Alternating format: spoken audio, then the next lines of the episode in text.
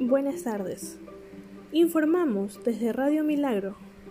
En lo internacional tenemos el día de hoy. Afganistán, Estados Unidos, afirma que dos miembros de alto perfil de Estado Islámico murieron en los ataques con drones tras el atentado en Kabul.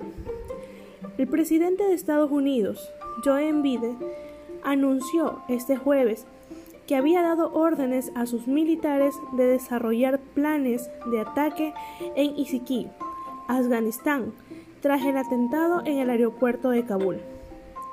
En una sesión informativa del Pentágono, el mayor general William Taylor precisó que ningún civil había muerto en el operativo.